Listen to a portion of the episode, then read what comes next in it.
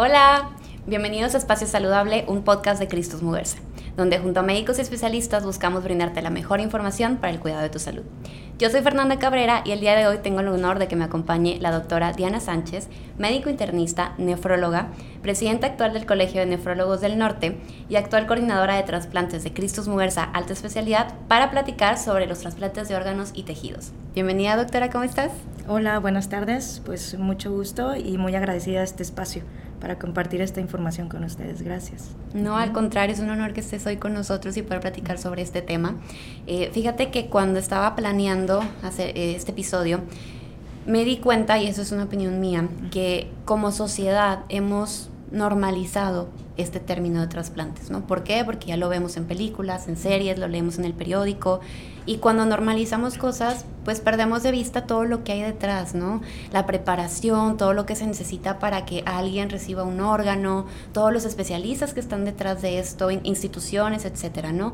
Entonces, creo que este es un espacio adecuado para poder compartir esta información, recordarle o informarle a la gente de nuestra comunidad todo lo que hay detrás entonces, pues estoy emocionada de que estés con nosotros y podamos hablar de este tema. Y, fíjate que, digo, agradezco este espacio porque eso que mencionas es súper importante. A veces, no nada más la, la gente, sino a veces como médicos, nada más vemos números. Cuántos trasplantes, cuántos donadores, pero toda la estructura, todo lo que requiere poder concretar un donador y poder ayudar a una persona que se trasplanta es, es una pues es una, una estructura que se requiere en los hospitales y no nada más eso, a nivel de gobierno, eh, pues, y, pues obviamente a nivel médico. Entonces es un, es un gran esfuerzo a muchos niveles, no nada más de la parte médica. Claro, y a lo mejor eso el público en general pues no lo conoce, no, no lo sabemos, ¿no? Entonces precisamente para eso es este espacio, para informarles, compartirles y conocer un poquito más del tema. Entonces para ya adentrarnos más, primero me gustaría que nos platicaras, vamos a definir lo básico, ¿qué es un trasplante de órganos y cómo funciona? Bueno, un trasplante es digamos, como sustituir la función de un órgano que para eh, esa persona ya no está funcional la persona que lo requiere no está funcional y requiere ayuda con reemplazo de ese órgano que está fallando. Esto puede ser reemplazo, eh, digamos, de órganos sólidos, como es hígado, como es eh, riñón, corazón, pulmón, pero también hay reemplazo, digamos, por falla en células o en tejidos, como puede ser en la sangre, en médula ósea, o hueso o piel. Entonces, la realidad es que eh, cada vez, como mencionas, cada vez se han ido incorporando más órganos a los cuales, eh, pues claro, sabemos que hay necesidades, pero creo que la parte importante ahorita en la época en la que vivimos es que los pacientes tienen más opciones. Entonces eso, eso es importante para poder mejorar su calidad de vida. Wow. Y ahorita que platicabas que pues cada vez hay más opciones, me gustaría que nos platicaras un poquito así muy breve cómo ha sido esta historia de los trasplantes en México, cómo ha ido evolucionando con los años, como para tener un poco de contexto y entender cómo, pues todos los cambios que ha habido, ¿no? Sí, ha sido, bueno, México por temas económicos y tal, de pronto sabemos que está eh, que están ocurriendo innovaciones en otros lados. De pronto nosotros vamos un poquitito ahí tratando de, de seguir los avances pero, por ejemplo, riñón, ¿no? Por ejemplo, riñón, el primer trasplante renal se hizo en Estados Unidos en 1954. Entonces, a partir de ahí empieza como a escribirse esta historia de trasplantes, eh, por ejemplo, a nivel renal. Luego, en México, pues se empieza a trasplantar algunos años eh, después. Y por ejemplo, en hígado, hígado se trasplantó el primero hace aproximadamente 30 años. Aquí, Muy joven. En, ajá, o sea, aquí en, en, Nuevo León. Entonces, eh, digamos que relativamente sí, tienes razón, la historia es joven, aunque en otros países se haya comenzado antes. Eh, los avances han ido, pues digamos, eh, ahora sí que como todo se ha ido globalizando. Y ahora, por ejemplo, una cosa que creo que es eh, un orgullo para nosotros como Cristus, eh, pulmón. pulmón es un, es un trasplante, es un órgano sólido que se comenzó a trasplantar en México por primera vez, en Cristus, por primera vez en Monterrey. Entonces, eh, actualmente en el país hay dos programas de trasplante de pulmón, uno público y uno privado, que se arrancó hace, hará un poco antes de COVID. Y es un programa relativamente nuevo. Sí, entonces, 2019, 2018. Aproximadamente. Entonces, la realidad es que aunque hemos ido, eh, hemos ido un poco atrás, no nos hemos quedado atrás. Y creo que, como les decía, eso es algo súper importante porque pacientes, por ejemplo, que antes no tenían esa opción de tratamiento pulmonar, ahora lo tienen. Riñón, ahora eh, pues se han extendido, por ejemplo, criterios y pacientes que antes por edad, por enfermedades o tal, no podían acceder a un trasplante de Increíble. Ahora sí lo tienen. Entonces esa parte creo que es súper importante. Wow, se me hace increíble cómo ha evolucionado y más conocer este tipo de datos. Yo no sabía esta parte de pulmón. No sé cuándo se hizo el primer trasplante de pulmón aquí en Monterrey. No sé si tengas el dato, la fecha. No, no sé exactamente la fecha. Creo que sí debe ser como por el 2018. Se hizo con nosotros en Cristus. Em, y, pues bueno, el, camino no ha sido fácil, no lo dudo. pero creo que siempre tratar de innovar, pues eh, claro, lleva sus, sus, curvas de aprendizaje, pero es importante intentarlo, intentarlo porque a la larga, pues el objetivo es brindarle a los pacientes pues mejor calidad de vida y más años de vida. Y yo creo que eso, e, e, esos dos puntos valen mucho la pena y valen los esfuerzos y valen pues las eh, pues todas las complicaciones que de inicio eh, en todos los aspectos puede haber. Puede haber, claro que sí. Y por ejemplo, ahorita sí me gustaría como platicar un poquito o que nos ayudes tú a desmitificar algunas historias que de repente escuchamos acerca sobre este tema.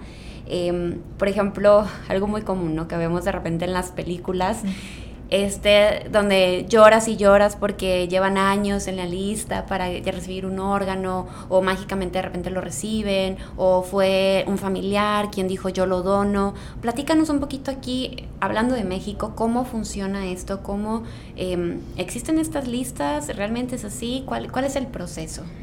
Eh, bueno, eh, cuando tenemos, cuando identificamos que el paciente tiene esa necesidad de, un órgano, pues hay que enlistarlo. Eh, en nuestro país, el lugar número uno, o sea, la necesidad número uno como a nivel mundial es riñón.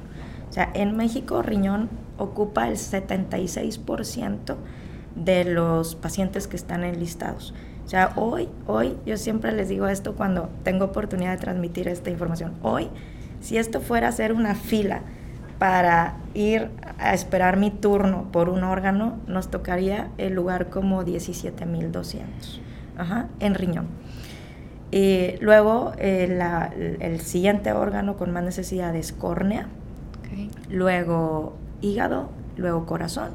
Y bueno, existen otros que son, digamos, no que no haya necesidad, pero digamos que todavía son programas que se están mejorando y es eh, pulmón, hueso, tejidos.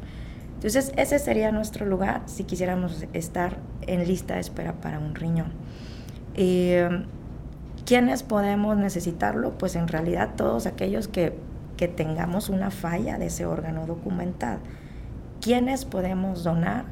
Pues por ejemplo para riñón eh, puedo estar en esa lista o puedo tener un donante que pueda ser un donante ya sea eh, relacionado, o sea, algún familiar, o puede ser también un donante vivo que no tenga relación, parentesco, pero que tenga ese sentido de altruismo. Hígado, hasta el momento, eh, también es una técnica nueva, pero hígado eh, se está eh, cada vez más intentando hacer donación de hígado en vivo. O sea, que yo... ¿Qué significa en vivo? Que yo pueda donar una parte de mi hígado a alguien que lo necesita. O sea, no tengo que esperar a un lugar en la lista de espera. Porque alguien puede ser un donante. Habitualmente sí en hígado, por ejemplo, puede ser más como de, padres a hijos y así. O sea, pero todavía hay, hay técnicas y hay procesos que se están mejorando, pero sí existe. Evidentemente órganos como el corazón, el pulmón, pues tengo que esperar a que alguien, ahora sí que alguien o una familia dentro de su, pues obviamente dentro de su, de su pérdida de un familiar, pues expresen el deseo de que quieren donar. Y entonces ahí, pues cuando ese paciente o esa persona, eh, pues eh, tiene datos para ser donador, entonces ahora sí se, se, se pueden tomar órganos para distribuirlos en los pacientes que están en lista de espera. Claro, lo entiendo. Fíjate de lo que platicas, me surgen varias dudas, ¿no? La primera, ah, me impresiona la parte que nos mencionas de la lista de espera, sobre todo para el tema de riñón. Em, yo ya imaginemos, ¿no? Ya un paciente de nuestra comunidad está en esta lista de espera. Me gustaría que nos platicaras cómo es ese proceso de seleccionar eh, tanto el paciente que va a recibir el órgano como la el, donador que va a, pues, a dar ese órgano. ¿no? O cuéntanos un poquito cómo funciona ese proceso. Sí, bueno, tiene que ser, eh, justamente tiene que ser un proceso. Para yo poder, por ejemplo, yo como nefrólogo, para yo poder enlistar a un paciente, necesito hacerle un protocolo. ¿Qué significa eso? Que si yo soy un paciente eh, que tiene un problema renal que amerita eh, un trasplante, necesitan hacerme una serie de estudios, una serie de evaluaciones de distintos especialistas para ver que yo esté eh, o que mi paciente esté en condiciones de recibir el órgano. Pero eso no nada más es en la parte física, o sea, ver exámenes de sangre, de orina, estudios, pruebas de corazón específicas, que ya tenemos un protocolo armado. Eso también implica que el paciente, el receptor, esté en condiciones psicológicas de poder recibir ese órgano, que pueda afrontar la espera en un momento dado, que puede ser prolongada en la lista, que pueda ser consciente de, que, de que va a recibir ese órgano y de que tiene que ser responsable para cuidarlo. Entonces amerita también una evaluación psicológica, infectológica, o sea, no podemos, eh, por ejemplo, si yo estoy en la lista y hay un órgano que, que puede ser asignado hacia mí, si yo tengo o estoy cursando un proceso infeccioso, pues no puedo en ese momento recibirlo porque va a ser mucho, muy riesgoso y aparte pues, le voy a quitar la, oportunidad, a alguien que sí está en condiciones.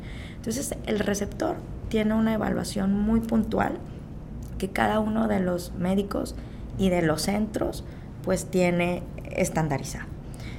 Luego, si yo quiero ser donante eh, en vivo, por ejemplo, alguien de riñón o de hígado, pues también tengo que cumplir con ciertos estudios para ver que ese órgano que voy a donar está en condiciones. en condiciones y que no esté yo en riesgo para que pueda provocarme problemas quizá no ahorita, pero a lo mejor a 5, a 10, a 20 años. Ahí, doctora, perdóname, ahorita que lo mencionas, eh, bueno, receptor es la persona que está recibiendo el órgano, ¿no? Y el donante, mencionabas que hay que hacer ciertos estudios para ver que, em, que puedas donar y que aparte tú estés en condiciones saludables, ¿no? Para seguir tu vida de esa manera. ¿Qué estudios son los que me tengo que hacer o cómo yo que quiero donar, ¿qué es lo que tengo que hacer? ¿Con quién acudo? ¿Dónde levanto la mano? O sea, cuéntanos más de esa parte. Fíjate que hay, hay por ejemplo, otros países, eh, Inglaterra, España, que tienen eh, coordinaciones o grupos de donadores altruistas. Es decir, yo no conozco a alguien que lo requiera, pero yo quiero donar. Entonces yo me acerco, son grupos que están súper bien legislados, y entonces yo a mí me hacen todos los estudios para ver si hay alguien que sea compatible con mi riñón. O sea, es meramente altruista.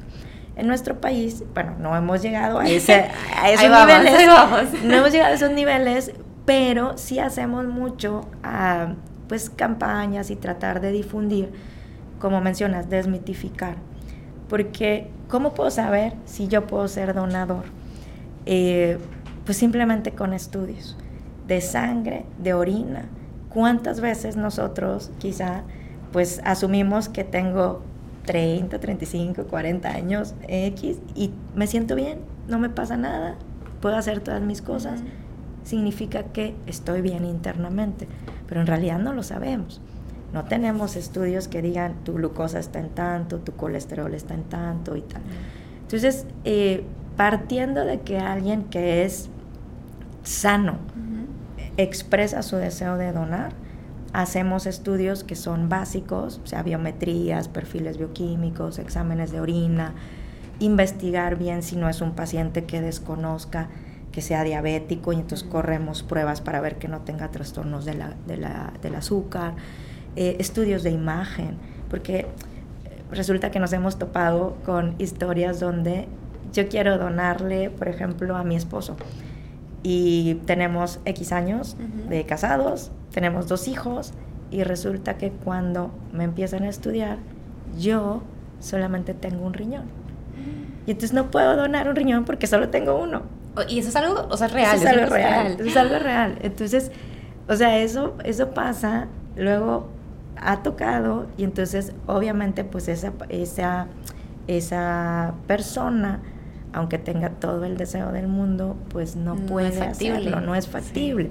Entonces, eh, a eso voy con que asumimos que los donadores, si, si quisiéramos ser donadores, estamos sanos, pero siempre se tiene que corroborar.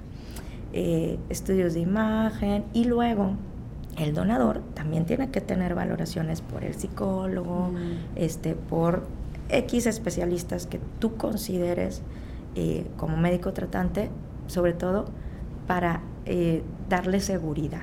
O sea, que ese paciente, en, como mencionaba, en un largo mediano plazo, pues vaya a tener consecuencias por ese órgano, creo, ¿no?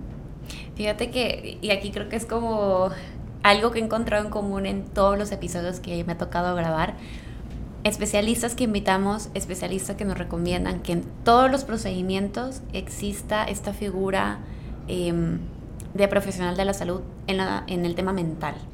Porque es bien importante, sobre todo aquí que es un cambio de vida. Probablemente tú sigues siendo igual, no es un tema como mencionábamos en algún momento de bariatría, pero una parte de ti ya no está ahí, ¿no? Y, y a pesar de que es altruista y es como siempre hemos dicho, no es darle la oportunidad que otra persona tenga vida y siga con su vida, pues tú también estás perdiendo algo, ¿no? Entonces creo que sí es bien importante este, este tema y me llama la atención que no importa la especialidad, no importa el tema, siempre nos hacen ese comentario de la importancia de un profesional de la salud mental.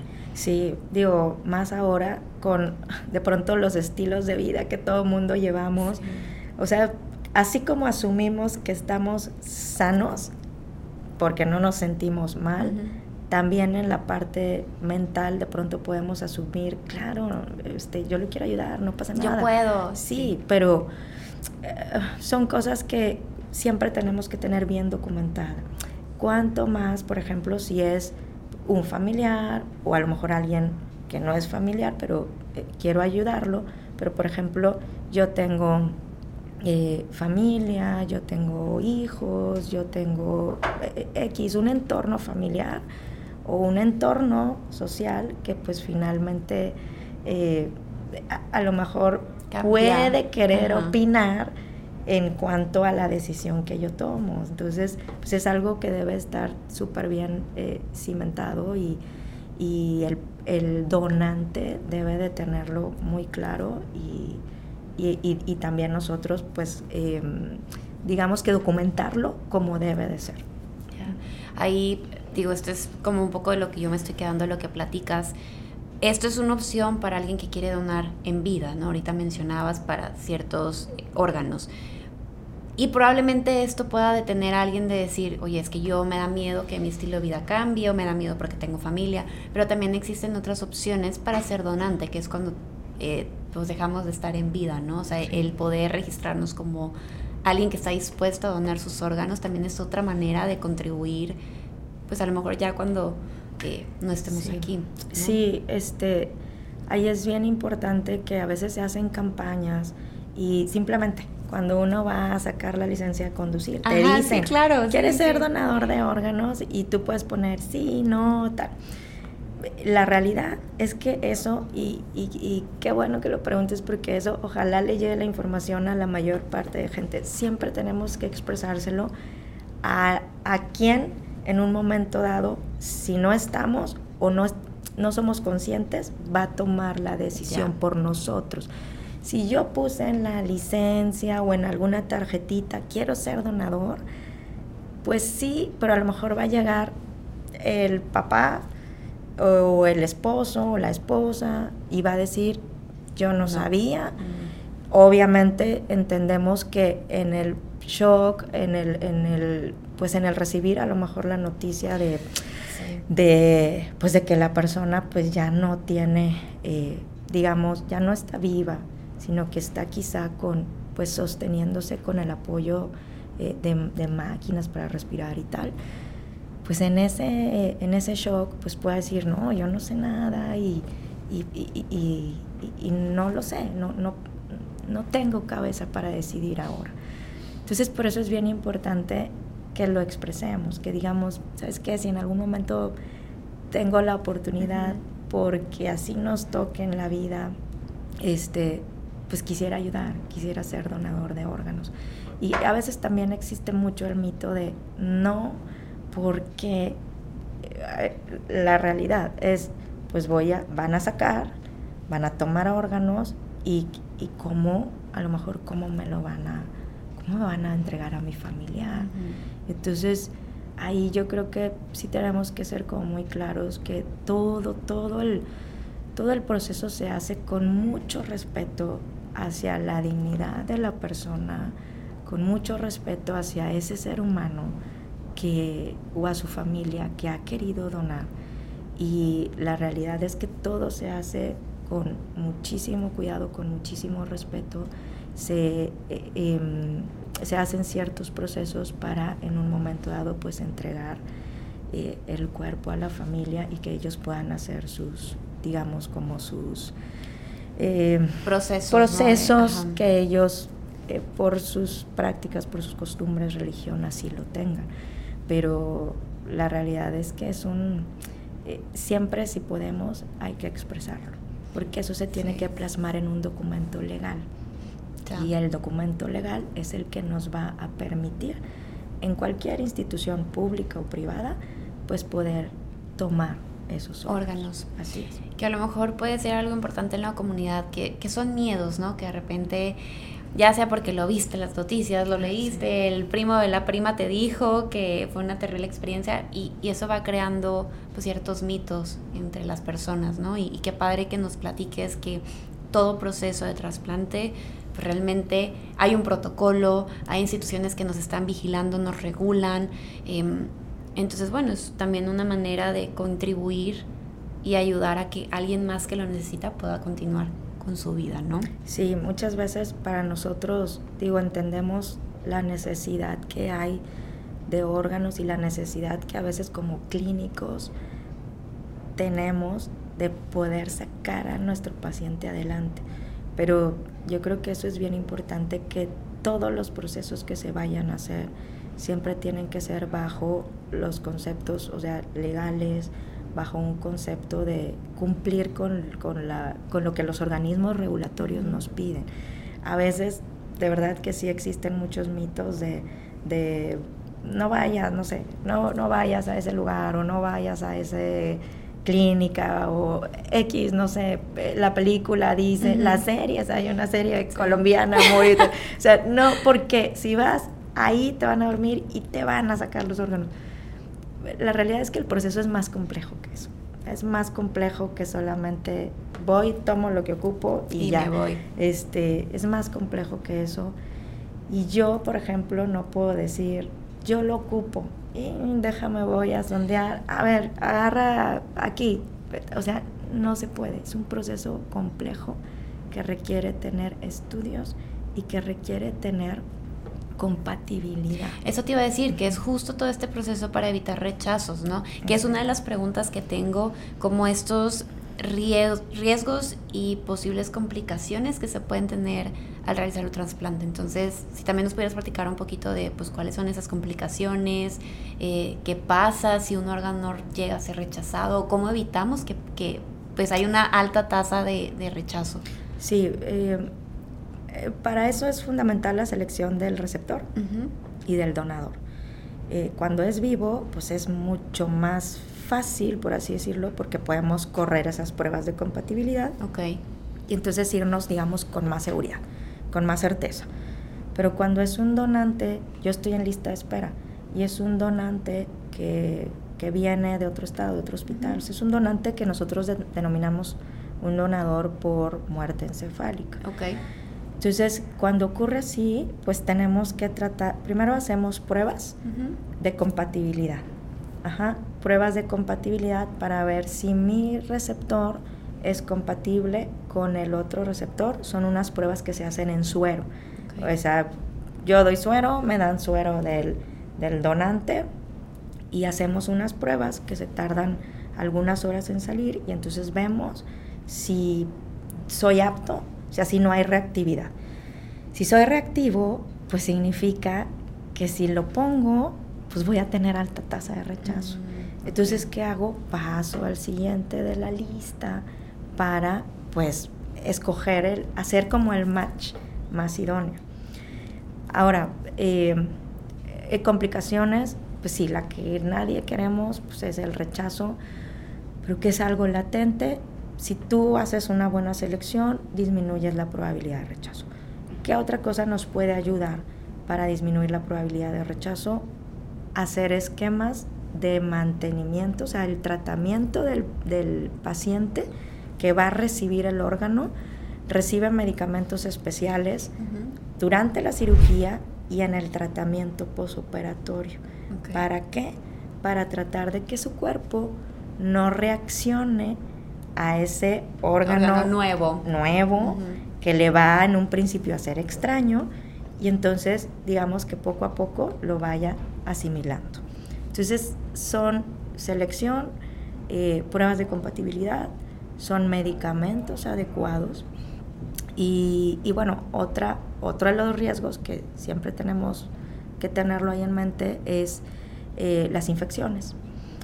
Estos medicamentos especiales, para que mi cuerpo no desconozca el órgano, pues yo tengo que bajar las defensas para que lo, vaya aceptando. Entonces al bajar las defensas, me quedo como predispuesto o en riesgo de que vaya a agarrar infecciones.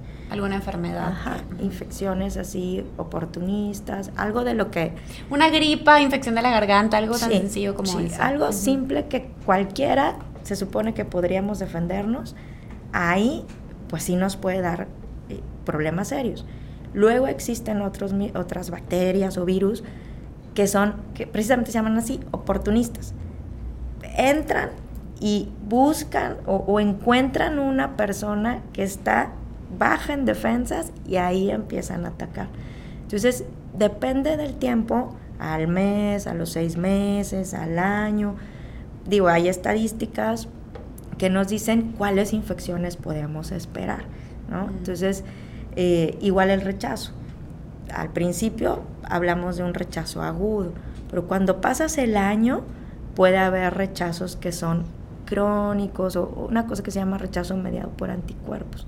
Entonces, por eso es importante que una vez que el paciente se trasplanta, digo, en muchos de los casos el paciente se siente súper bien, te tocaba la consulta en tal fecha, igual y voy dos o tres meses después. O sea, el seguimiento es bien importante. Eso te iba a preguntar ahorita que lo mencionabas.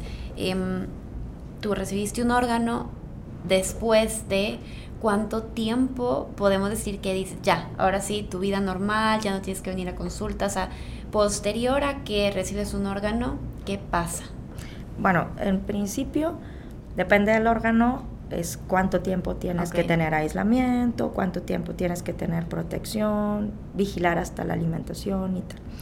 Eh, por ejemplo, hablando de riñón, que es como el, el, más frecuente y es como que el que más necesidad tiene, eh, hablando de riñón, cuando el paciente se trasplanta, durante el primer mes lo vemos cada semana, ¿sí? con exámenes de sangre. y hacemos mediciones en la sangre de medicamentos que son para ayudarle a cuidar ese órgano. Entonces, el primer mes. En el segundo mes lo vemos cada 15 días. En el tercer mes igual lo puedes ver cada 15 días o una vez en el mes. El cuarto, quinto, sexto mes en riñón los vemos una vez al mes. Cruzando el sexto mes, el paciente depende, eh, lo puedes ir como viendo cada bimestre y al año, ahora sí, depende, lo puedes ver cada año o cada seis meses. Yo habitualmente les digo mejor cada, seis, meses. Más vale prevenir. Sí, porque a lo mejor algo que pudimos haber evitado, eh, pues bueno, lo, lo, lo, agarramos un poquito más, más avanzado.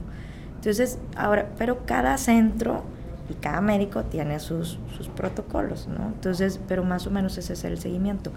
¿Cuánto el paciente va a tener que seguir viendo a su médico? Toda la vida. Eso toda sí, la vida. Toda la vida. ¿Y cuánto el paciente va a seguir tomando sus medicamentos inmunosupresores? Toda la vida. No significa que siempre los mismos y siempre la misma dosis, pero sí son medicamentos que son de por vida. Oye, doctora, y por ejemplo ahí, eh, ¿el órgano que recibe el receptor es para toda la vida o hay una necesidad o en un momento que dice, ¿sabes qué? El riñón tiene una vida de 15 años, 20 años, o sea, ¿o pasa esto? Eh, no, no, no hay como, no hay como un tiempo. Ajá. Eh, y eso creo que es importante que el paciente lo sepa. Hace unos meses me llegó a mí, por ejemplo, una paciente que se había trasplantado y tenía 10 años con el riñoncito, bueno, se trasplantó en el 2012 y tenía eh, pues este tiempo con el riñoncito. Después del COVID tuvo ahí algunos temas, después tuvo algún proceso infeccioso, pierde el injerto, pierde el riñoncito y uno de los comentarios que me dijo fue justamente ese. Me dice, es que en algún lugar me dijeron, no importa, ya tenías desde el 2012, ya igual y ya tocaba. O sea, y, y no es así. O sea, hacemos todo lo posible para que ese injerto, sea el órgano que sea, dure el mayor tiempo posible. Eh, yo, por ejemplo, tengo una paciente, no me tocó a mí su trasplante, pero la sigo desde hace un, algunos años y, y, ella tiene 18 años con el trasplante, con el riñón. Y está súper bien y, y, la paciente eh, pues vive. Y eso es algo que hubiera sido imposible si no se hubiera trasplantado.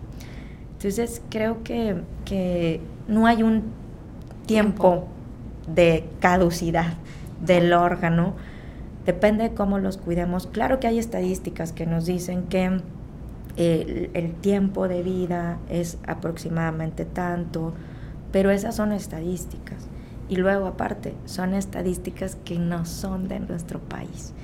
Eso es bien importante. Entonces, eh, y ahí, doctora, por ejemplo, ¿consideras que los hábitos influyen, por ejemplo, en estos dos pacientes, si analizamos el caso como tal, eh, que el estilo de vida, el tema de medicamentos, la periodicidad de ir con tu médico, todo eso influye en, pues ahora sí que en que tu órgano pueda durar más tiempo. Sí, sí, fíjate que justamente hablando de rechazo, eh, hay unas gráficas así, literatura que, que luego tenemos, en donde nos dice que la mayor parte de los órganos, estoy hablando de riñón, la mayor parte de los rechazos se pueden perder, eh, eh, pueden ocurrir porque el paciente no se adhiere bien al tratamiento. O sea, un 47, hay estadísticas como entre 47 y 50% de los rechazos que ocurren y pérdidas de injerto pueden ser porque el paciente no se adhirió al tratamiento. Y era algo, pareciera relativamente simple, eh, pero pasa y nos toca la historia que el paciente, me fui de viaje y se me quedó el medicamento, pero no pasa nada, regreso el fin de semana. No, o sea, eso no puede pasar. O una historia que acabamos de pasar recientemente en este año, pues pertenezco a una institución, la institución me da cierto medicamento, pero luego me cambia por otra marca, y luego me cambia por otra marca, y luego me cambia por otra, y no es una marca em, bioequivalente, no me conserva bien niveles en sangre, y eso me pone en riesgo el riñón, entonces, o el injerto, el, órgano. Entonces, eh, es bien importante la adherencia al tratamiento, eso es bien importante. O sea, muchos órganos se pueden perder, pero también los hábitos, como mencionabas, bien importante. A veces me confío y empiezo. Los pacientes, por ejemplo, cuando tienen alguna eh, insuficiencia o algún problema de algún órgano, pues están limitados en desde la ingesta de agua, desde qué cosas puedo comer y cuáles no, este, cuánto puedo caminar y cuánto no. O sea, todos los aspectos de tu vida, ejercicio, alimentación, horas de sueño, me imagino que también impactan. Claro, entonces cuando ya tengo un órgano que funciona y que ya tengo mi vida así como más normal, entonces a lo mejor empiezo a comer más, no hago tanto ejercicio. Te confías. Te confías. Ajá. Y, por ejemplo, ganar peso, eh, comer todo lo que antes no podía, pues sí me empieza a dar problemas, porque al final de cuentas, yo creo que esto, independientemente si somos trasplantados o no, pues eh, tenemos que cuidar nuestro estilo de vida.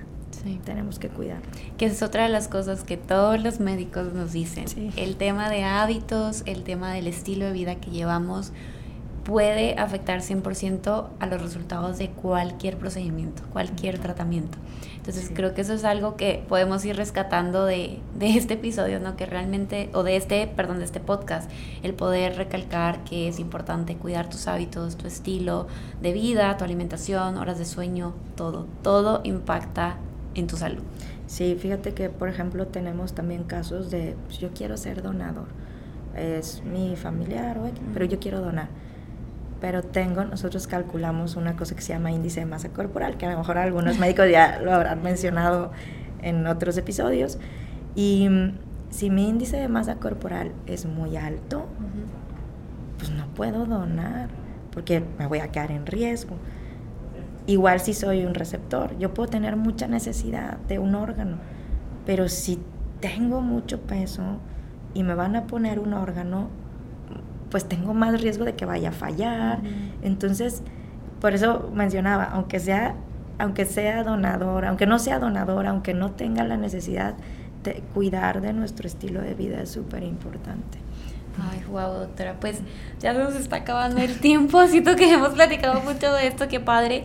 Em, antes de irnos, sí me gustaría que nos pudieras resumir los puntos más importantes que quieras compartir con la comunidad o alguna recomendación que tengas o alguna invitación incluso a ser donador. Entonces, este espacio es para ti, para que puedas compartirnos un poco. Sí, muchas gracias. Pues yo creo que eh, sobre todo, pues algunos mensajes, porque a veces es, no puedo ser donante por la edad. Eh, y hay donadores desde que son pediátricos, o sea, eh, edades eh, tiene que pasar ciertos, ciertos kilos de peso para poder ser donante, pero los pacientes pediátricos también pueden ser donadores. Los pacientes, a veces decimos, por edad no puedo, ya tengo 70, ya tengo tal. No, 70 eh, años, 75, 78, puedo ser donador. Eh, en Estados Unidos hay una historia de, documentada que el donador más digamos, añoso que se tiene eh, fue de 91 años y fue de hígado. Entonces, o sea, eh, no hay un límite de edad. La otra cosa es que pues siempre expresemos el deseo de donar. Nunca sabemos si nosotros o alguien de nuestra familia pues va a estar en esa necesidad. Y, y sería, digo, muy bueno que si nos toca, pudiéramos pues contar con la con la con el altruismo y con esa pues con ese deseo de ayudar de alguien más.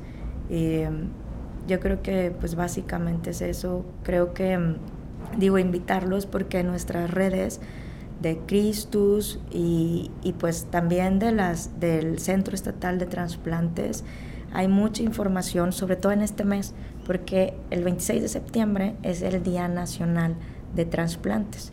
Entonces, pues se tendrán algunas actividades, habrá información y invitar pues a todos los que los que escuchan este pues este este espacio de información médica a que si tienen una duda se acerquen a un, a un profesional de la salud. Se acerquen porque a veces por dudas o por, por miedos, eh, pues podemos bloquear la ayuda a alguien más. Que aquí, digo, esto es algo que dicen mucho en mi familia, pero lo único seguro que tenemos es la muerte, ¿no? Y cuando llega ese momento, creo que todos en general tenemos adrenalina o nos podemos choquear y, y nos limita un poco en las decisiones que tomamos. Entonces, mejor previnamos em, y tratemos de tener estas pláticas que a veces pueden ser difíciles con nuestros familiares, pero decir, sabes que si en algún momento me pasa algo, pues yo sí quiero donar, ¿no? O a mí considérame en este aspecto y creo que puede ayudar también cuando llegue ese momento a ya tener ciertas decisiones tomadas para que sea más fácil el proceso, ¿no? Entonces... Eso eh, puede ayudar. Creo que sí puede ayudar y aparte, bueno, ya a lo mejor ya no hubo como que, es que ya eh, hay muchas, mucha información, pero hay muchos avances que ahora se están teniendo, porque, por ejemplo, ahora ya también hay eh, genotrasplantes que es de, eh, de órganos de cerdos hacia humanos, o sea, eso está experimental, pero ya se está, ya se está haciendo. También hay este, técnicas moleculares para diagnosticar, por ejemplo, rechazos, cuando antes tenía que ser cosas bien invasivas.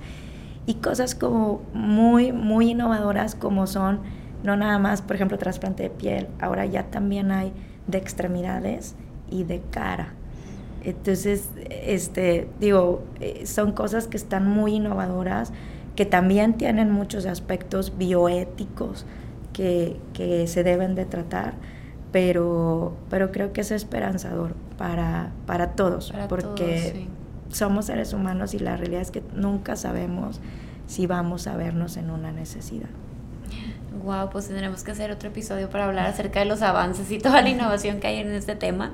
Eh, me gustó mucho tenerte aquí en el episodio y antes de irnos compártenos si tienes redes sociales, dónde te podemos encontrar, dónde consultas, dónde, dónde te encontramos, doctora. Sí, bueno, pues este, en las redes sociales de Cristus, eh, yo estoy actualmente en Cristus Mugarza Alta Especialidad, en Cristus Mugarza San Pedro. Eh, también digo, invitarlos a que sigan las redes sociales del Colegio de Nefrólogos del Norte.